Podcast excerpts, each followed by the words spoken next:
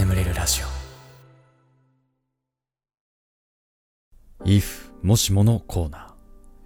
ガス欠が大好きな打ち上げ花火下から見るか横から見るかという映画にインスピレーションを受けているこのコーナー。あなたのあの頃ああしていたら未来はこう変わったかもしれないそんな出来事を送ってください。実写版の方だよ好きなのは。これ毎回強調してるけどアニメ版は見たことないです。はい。はい、えー、では最初のお便りいきましょう、えー、メキシコお住まいのラジオネームジェルバさん。ドキドキしながらお便りしてます。かっこ深呼吸、えー、もしもガスケツさんのチャンネルに出会わなかったら私の YouTube チャンネルは誕生してなかったんです。62歳で趣味もなくネット見てる毎日がネットで配信してみたいという思いにガスケツさんのチャンネル拝見しながら強くなりアプリの情報も参考に、えー、創作おとぎ話のチャンネルを作ることができました、えー、以前は夫や娘たちがオンラインゲーム中一人寂しかったのですが今は編集で徹夜したりするほど夢中になり楽しんでいます。えー、ガスケツさんの眠れるラジオを最後まで聞かないうちに編集疲れで寝てしまうのが残念で最近はお昼に聞いたりしています。ガスケツさんとの出会いに感謝しています。あのー、うちの母親がねあの今50後半ぐらいなんだけどあのー、もうね電子機器の使い方を一向に覚えようとしないのね。本当に。あのテレビ番組の録画の方法ですらすごい聞いてくるのよ。すごい聞いてくるの。まあ昔とやっぱ録画の方法ってまあでも変わったじゃん。昔はさあの新聞にさあの G コードっていうコードが書いてあってね。こうそれをこう打つと録画ができたわけじゃん。ビデオとかだとさ。うん。でも今もう違うじゃん。あのテレビでさあの録画機器あのなんかハードディスクレコーダー開いてさ番組表を開いてでそっからこう選んで録画みたいな。まあなんなら今の方が簡単じゃない？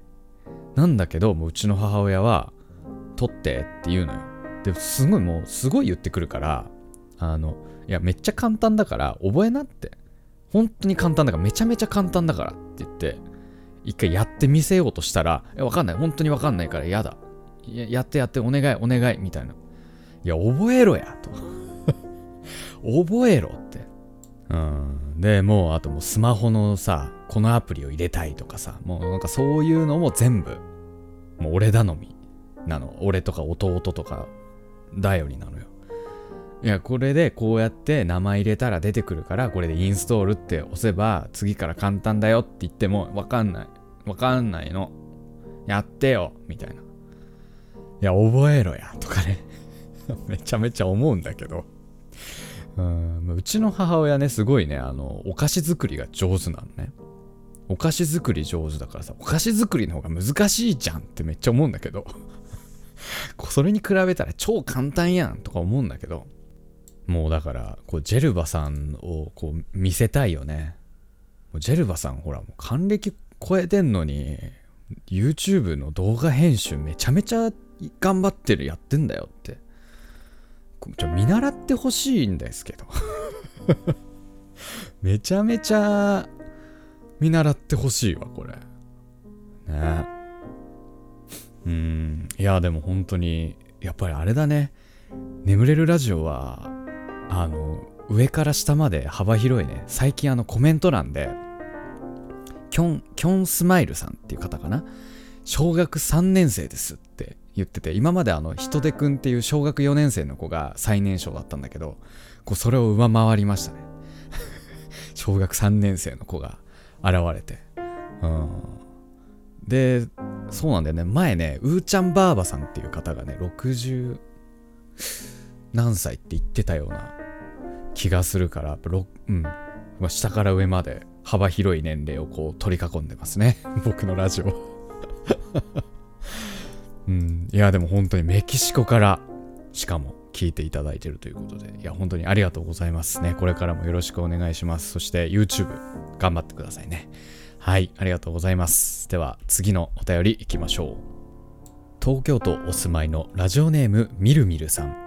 えーガスケツさんこんばんはいつもガスケツさんの素敵な声で眠らせていただいてます私は都内の大学に通う4年生です来年から普通に就職して社会人を送ろうとしているのですが一つ不安なことがありますそれは初任給20万弱で足りるかどうかということですというのも私は今西麻布のラウンジで働いています。月の給料は社会人1年目の初任給より何倍ももらえます。しかも OL は平日ほぼ毎日働いて20万弱なのにラウンジは月に何回か出勤するだけでたくさんのお金を手に入れられます。なので今の金銭感覚に慣れてしまっているからラウンジを辞め普通に OL として過ごせるかが不安で不安で仕方ないです。もしラウンジではなく普通の飲食店やショップでアルバイトをしていたらこんなくだらないことで悩まないのかなと思いながら今学生最後の年を過ごしています。最近まで僕キャバクラとラウンジの違いを全く知らなかったんだけど、うん、ただあのまあそれを最近教えてもらってこういう違いなんだよって。あそうなんだと思って。あのなんかラウンジはグレーゾーンなんだよね。キャバクラに比べると、うん、でキャバクラとしてね横に女の子がつくよっていうお店として国に申請するんだったら風営法で深夜の営業がダメなんだよね。12時過ぎるとダメなんだよ。でもラウンジだとあの普通の飲食店ですっていうことで国に申請しててたまたまその店に女の子が来てました。可愛い女の子来てました。みたいな体で申請するからなんか深夜も営業できる。めっちゃグレーなグレーだって聞いたけど。ただこの情報が100%合ってるかどうかは分かんない。僕その人から聞いた。なんかネなんかインターネットとか本とかでちゃんと調べた情報ではないからね。って聞いてあそうなんだっていう。んでまあちょっとお便りの内容に戻るけどそうなんだよね。このえーこの初任給20万弱で足りるかどうか。でも、えー今働いてるラウンジは月に何回か出勤するだけでもっとたくさんのお金を手に入れられると。そうだ。初任給少ないからね。うん。本当20万ぐらいじゃもう自由に使えるお金って本当に残んないからね。うん。でしかも人間その生活水準をその一回高くなってしまった生活水準をこうまた低くするってなかなか難しいと思うんだよね。まああれだな。土日はラウンジたまに出勤してお小遣い稼ぐという手もある気はするけどね。うん。あの大体の会社ね副業禁止っだけどあの副業はした方がいいよ。あのバレないよ。ちゃんとしてれば。うん。あのちゃんとその何？住んでる地域の市役所とか区役所に確認してほしいけどあのバレないはず。でしかも副業禁止ってそもそもおかしいからねその規定。副業はもうしよう。金を稼ごうみんな。豊かな生活手に入れよう。うんだから俺もあれだな。あのまああの脱サラして今一人で頑張っててさ。でもうその収入が、まあ、かなり増えたんだけどもう会社には戻れないもん。嫌だもん。会社員のあの給料でやってきたくないもんもう。もう俺もそうなっちゃうからなっちゃってるから、まあ、それこそね今までラウンジ嬢としてさ頑張ってさねお金稼いでてさそっからサラリーマンになって20万でっつうと、まあ、なかなかね厳しいよね。うん。まあまあまあ副業しよう。うんまあなんかその生活水準の低さになれるまでそれでいいと思います。はい。えー、ということで if もしものコーナー以上となりまして眠れるラジオスタートですガス欠の眠れるラジオ眠れない皆さんこんばんはそしておやすみなさい眠れるラジオガスケツです。このラジオはよく眠くなると言われる僕の声とヒーリング音楽を一緒に聴いていただき、気持ちよく寝落ちしていただこう、そんなコンセプトでお送りしております。今日も聴いていただきありがとうございます。このラジオで眠れた方はぜひ明日もこの動画で寝落ちしてください。寝落ちして聞けなかった分はまた明日残りね、聞いていただければなと思います。はい。えーちょっと前にね、あのー総集編を作りたいので、えー皆さんなんか、えー眠れるラジオの好きな回、笑った回、えー教えてくださいっていうね、お話をしたと思うんですけれども、総集編ね、今、着々と編集を進めております。ただ、ちょっと時間がかかりそうで、うーん、ちょっといつになるかわかんないんですけど、まあ、早めに頑張って編集を終えたいと思います。そんなね、タイミングで仕事がちょっとまた忙しくなってきてしまったんで、いやー、いつになるのかなとか思いながらね、やっております。うん。でもなんか、意外といい感じ、面白い感じになりそう。みんなが、なんか、眠れるラジオを人におすすめしようってなった時に、とりあえずこの動画見せときゃいいかな、みたいな感じになると、それを想定して作ってます。こう、裾野を広げていこうみたいな。うん。はい。そんな感じで進めておりますので、皆様のお楽しみにお待ちいただければなと思います。はい。えー、ちょっと前回のコメント欄を読んでいきましょうかね。リリチさん、えー初コメ失礼します。先月ガスケツさんのラジオを Spotify で知りました。これからも毎日聞きますね。ありがとうございます。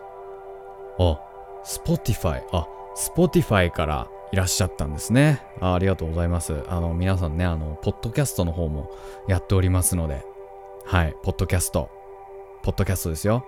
えー iTunes とか Spotify とか Amazon Music とか、まあ、いろんなプラットフォームでもね、このラジオあの配信してますので、皆さんそちらの方でもよければお聞きください。そして、ポッドキャストアワード。こちらの投票もですね、えー忘れずにお願いできればなと思っております。そちら概要欄の方にね、あの投票フォームの方貼ってますので、皆様、あのー投票ぜひお願いします。まあ、ここぞとばかりにね、えー投票のお願いをしましたけれども。はい。えーミッチ CPA さん。ガスケツさん、現在のお便りの採用確率はどのくらいでしょうか？あー、うん、た、うん、5割とか6割ぐらいかな。多分そのぐらいだと思います。昔はね、ほぼ全部読んでたんですけど、まあ今ね、ありがたいことにリスナーさんの数、そしてお便りの数もどんどん増えてきて、まあ、大体そのぐらいになってるかなっていう、まあ感じですかね。まあちなみに、あの、読まれなかったお便りが悪いわけでは全くなくて、ただ、あの、僕が気の利いたことを返しやすいかどうかっていうのが 判断基準なんですよ。うん。だから、だからなんか、まあ、うん、そうそうそう。だから読まれなかったから、あの、お便りが悪かったとかっていうことじゃ全くないんでね。うん。というのと、あと、読まれやすいポイントとしては、なんか、珍しい経験とか体験とかの話だと、読みたくなっちゃうね。うん、なんか、そうね。まあ、なんかそのあたりかな、読む基準は、ちなみに。はい、ありがとうございます。えー、ウォル、ウォルさんかな ?WOL さん。えー初コメ失礼します。ちょくちょく楽しませてもらってます。ガスケツさんからイッチっていう単語が出てくるのが嬉しい。はい。ね、イッチっていう韓国のね、ガールズグループね。はい。僕が今一番ライブに行きたいグループです。はい。ITZY でイッチね。あの、最高なんです。本当に最高なんで。あの、なんかさ、まあ、アイドルの曲とかってさ、この曲は好きだけど、この曲は別にそんなに好きじゃないなみたいなのって結構あるじゃない。でもね、イッチの曲はね、僕全部好き。最高。最高です。最高なので皆さん見てください。はい。えーということで、えーその他にもですね、とっとこ誰太郎さん、スムーシングリラクゼーション SMG インストゥルメンタルさん、えー羊めいさん、かずみんさん、空飛ぶスラープフィッシュさん、えーののすけさん、バナナナナナナナさん、これ毎回名が何個かわかんない。えっと、5個なんだね。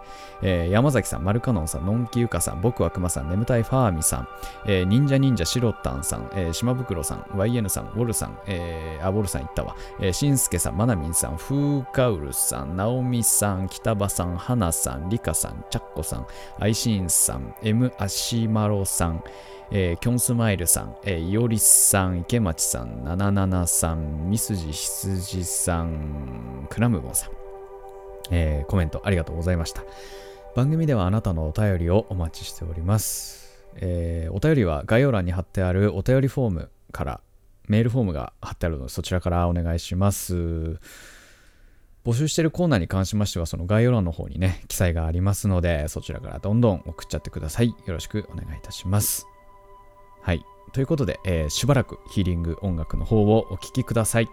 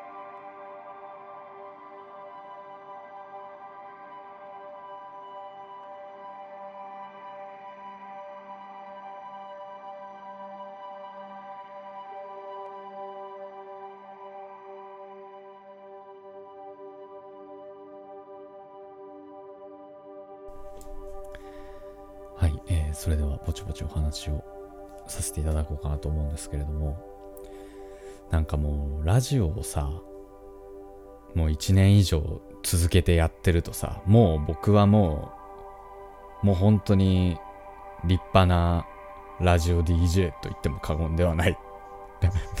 過言だけど。過言だけどまあなんかやっぱ1年以上もやってるとなんかこう職業病みたいな感じのものがっぱ出てきてさ。うん。あの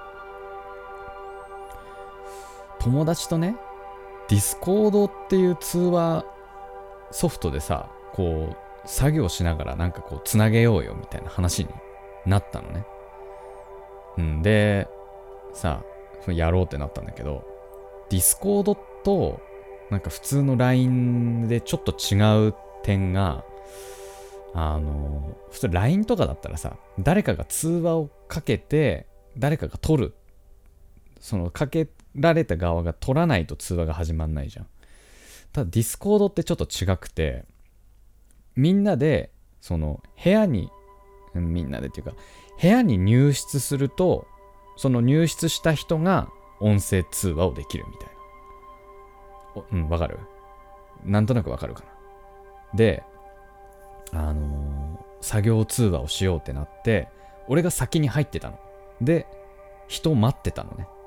そのみんなが参加するのを。みんなちょっともうちょっと後になるみたいな感じだったから待ってたの。でその待ってる間にその俺の職業病が発動しちゃったのね。でこの職業病がこのラジオみたいな感じで独り言を言うっていう職業病 があって。なんかこのテーマについてラジオで話すんだったらどんな感じで話したらいいかなっていうのを一人でシミュレーションしちゃう癖がついちゃって俺この1年ぐらいで。うん。でそれを発動しちゃったのよ。その待ってる間にね、うん、でずっとでその時のねトークテーマはちなみにフォあのツイッターのフォローを返す返さないの基準っていうトークテーマで 一人ずっと話してたの。いやこの時は、まあこういう人はフォロー返すよねみたいな。なんかなんかそういう話を一人でしてたの。そしたらでねふとねそそのトークを繰り広げ終わった後にふと気づいたの。あ俺イヤホンつけてないなと思って。でイヤホンつけるタイミングであそういえば音声チャット入ってたなって。気づいたの。もうそしたらもうその音声チャットにもう一人参加しててなんか俺はずっとそのラジオ風の気持ち悪い独り言をそいつにひたすら聞かせちゃってたの。そのフォロー返す返さない基準みたいな話をずっと一人でしてって。で俺が「ああごめんごめんごめん。あもう入ってたんだ」っつって「うん入ってたよ」っていうわけ。え今のって独り言だったのって。で俺もさああすごめんあもうねあーやっちまったっつって。もう俺らもうなんかラジオやってるからラジオ風の独り言言っちゃうのよみたいな。でもそいつもなんかすごい気味がわ悪がってて。やばいねっつってで俺も平謝り。いやごめんごめん。うわもう最悪。これ聞かれたのマジで最悪だなみたいな。っていうのをがあったんだけどちなみにこういう俺がラジオ風の独り言言ってんのを聞かせちゃうのは2人目なのよ。もうなんかね無意識に始めちゃうのよこのラジオ風の独り言もうなんかさね。ただその今回聞かせちゃったやつはなんつうかその異常者に優しいタイプの人で。なんつうか。うん。異常者に優しいなんかこう理解のあるタイプの友人だったから。うん。あーなんか理解はしてくれたからよかったんだけど。なんかあんまりそういうのに理解ない人っているじゃん。なんかいうん。もうそういう人に聞かれなくてよかったなっていう。うんまあそれはほんと不幸中の幸いだったけどさ。あーいやいやいや。恥ずかしかったなあれ本当に。うん。なんかやっぱそういうのってあるよね。でも職業病的なのってね。職業病っていうかなんか例えばさ FPS ゲームにめちゃめちゃハマってるとさなんか通常の生きてるあれでも背後気にしちゃうとかさ。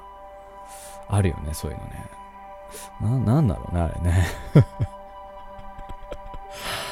いやーでもこれほんと多分ねこの眠れるラジオをやってる間はまあ本当に治らないんだろうなと思って。ちょっと怖いな今後なんか変なこと話してたら嫌だなみたいな。ね、えーちょっと怖さがありましたね。はい。えー、普通歌いきましょう。千葉県お住まいのラジオネームチョコミン党さん。えーこんばんは。社会人1年目のただの出会いのない社畜です、えー突然なのですがマッチングアプリで知り合った男性と一度も会わないまま LINE のやり取りだけで1年が経とうとしてます。何度もご飯に行こうとか飲みに行こうとかここ行きたい一緒に行こうとか誘ってはいるのですがいまいち乗り気ではなくてなのに私が飲みに行ってる LINE を送るとなんで誘ってくれなかったの？俺も混ぜてよ。などよくわからない返信が返ってきます。毎日お互い一通はやり取りをしていて一日も空いたことがなくたまに電話したりもします。好きとかいう感そういう感情はもはやなくなってきて本当に話してて心地のいい友人になりかけてます。相手の男性は私に気がないから会おうとしないのか。だとしたら1年も LINE を続けてるメリットは何なのか。えー毎日毎日考えていて悩みになってきたのでお便りを送りました。男性側の意見が知りたいと思ったのでよろしければガスケツさんの意見を聞かせてください。いつも寝させてくれてありがとうございます。はい。ありがとうございます。まああれじゃない？お互いそう思ってんじゃない？そのなんか居心地のいい友人みたいな感じになってるんじゃないかな。うーん。でさこのちょっとこの話を聞いて思い出した記事があってさあの、えーフロントローっていうサイトに書いてあったんだけど、えー Tinder で出会い3年間連絡を取り続けた男女 Tinder がハワイへ招待という記事、えー22歳のジョッシュ・アブゼクさん、えー21歳のミシェル・アレンダスさん同じケント大学に通う大学生。出会い系アプリ Tinder でマッチして2014年に知り合った2人は同じ大学だけれど一度も会ったことがない。えーそこから2人は1回のメッセージの返信にお互い2ヶ月や5ヶ月時には10ヶ月かけてなぜ返信がこんなに遅くなったのかを言い訳するというジョークを飛ばし合っていた。うん。えー、これがですね3年続いた3年続きました。えージョシュが自身のツイッターに、はははは、いつかこんな子に会うんだ、その時は最高だろうね、この僕たちの Tinder のメッセージの日付を見てよ、とメッセージのスクリーンショットアップ。えーそうするとネットですぐさま話題に、ということで、えーなんと Tinder が手助けを。えーこの2人のやり取りを見かねた Tinder は、なんと2人の初デートにどこでも好きな場所に連れて行くとオファー。えーこれにジョシュが、えー信じられないくらい寛大なオファーをよく考えた結果、僕らの夢の初デートはハワイがいいかなミシェル、マウイで会う？とハワイに行きたいと反応。すると Tinder は、アロハ、二人をマウイへ連れて行きます。けど準備に2年もかけちゃダメだよとジョーク混じりに返信。えー、ということでね。で、この2人は、えーテレビ番組で対面を果たすわけですね、えーなんとアメリカの人気番組、グッドモーニングアメリカからオファーを受け、生放送で対面を果たすことになった。日本で目覚ましテレビみたいな番組で、えー対面をはさ果たすと。で、えー次はハワイで初デートっていうことで、まあこれただ2017年の記事なんで、だいぶ昔の記事なんだけど、こうなるかもよ。これ続けてたら。目覚ましテレビで初対面してもおかしくないよ。うん。で、これ3年越しにやっと会えた2人は、えーお互いに照れながらハグ。えーお互い様子を伺いながら絶妙な距離を取る2人。ね。なんかすごい可愛らしい。ね。なんか Tinder っていうとさ、なんか日本で言うとさ、ちょっとこう、やんちゃなアプリなイメージあるじゃん。ねなんか、わかる？まあ大人の方ならわかると思うんだけど、やんちゃなイメージあるからさ。でも意外とね、そんなこともないんだね、海外だとね。まあということでね、まあチョコミン党さんはでもどうなんだろう、もう心地いい友達になってきてしまっているなら、まあまあそれはそれで そのままやりとりを続けていただいて、ね面白いね。でも1年もそんなやりとりするんだね。僕は絶対途中でめんどくさくなってやめちゃいますね はい。ありがとうございました。えー、引き続きね、えー、楽しくお過ごしいただければ と思います。はい。えー、ということで、えー、眠りラジオこれぐらいにしておきましょう。これでも眠れないよという方に関しましては、シャッフル睡眠法の動画というものがございます。こちら300万再生以上されている、めちゃめちゃ眠れる方法として、えー、各所で話題ですので、ぜひ見てってください。概要欄の方に貼っておきます。はい。えー、ヒーリング音楽はこの後もしばらく続きますので、このまま寝落ちしていただくという形でも大丈夫かなと思います。はい。えー、それでは今まで聴いていただきありがとうございました。お相手はガスケツでした。おやすみなさい。